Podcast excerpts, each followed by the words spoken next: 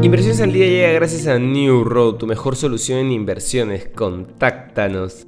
Hoy, en el plano local, la producción nacional logró un crecimiento del 3,44% en el mes de junio y acumuló un avance del 3,54% en el primer trimestre del 2022.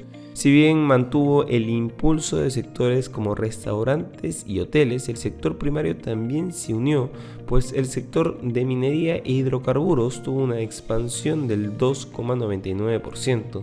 Sin embargo, la producción agrícola cae por problemas con fertilizante. Por su parte, el tipo de cambio se mantiene estable en los 3,85 soles.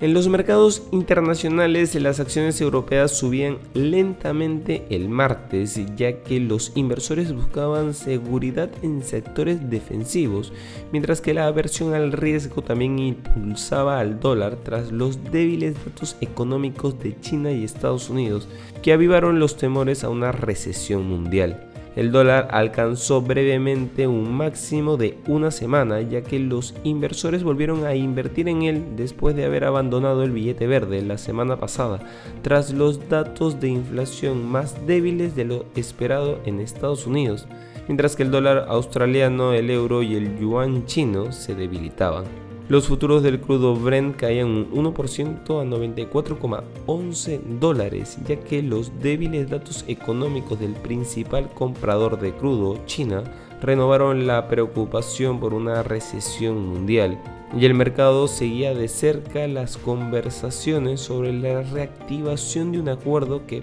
podría permitir más exportaciones de petróleo iraní. Los futuros del crudo WTI cedían un 0,98% y cotizaban a 88,52 dólares el barril.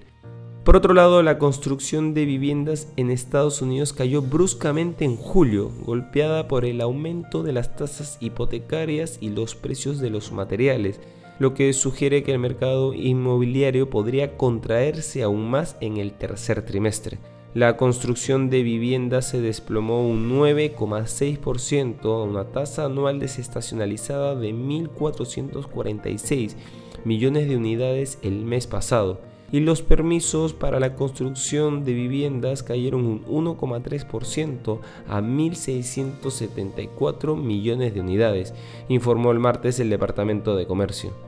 Y no queremos irnos sin mencionar que la crisis energética de Europa no da señales de remitir, mientras la sequía del continente agrava la miseria creada por la fuerte reducción del suministro de gas ruso.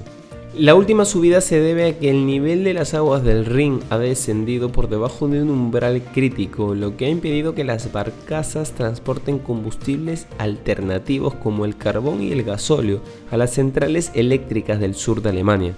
Los precios de la electricidad se han duplicado desde junio. La sequía también ha obligado a reducir drásticamente la producción de los reactores nucleares franceses que suelen ser exportadores al resto de Europa.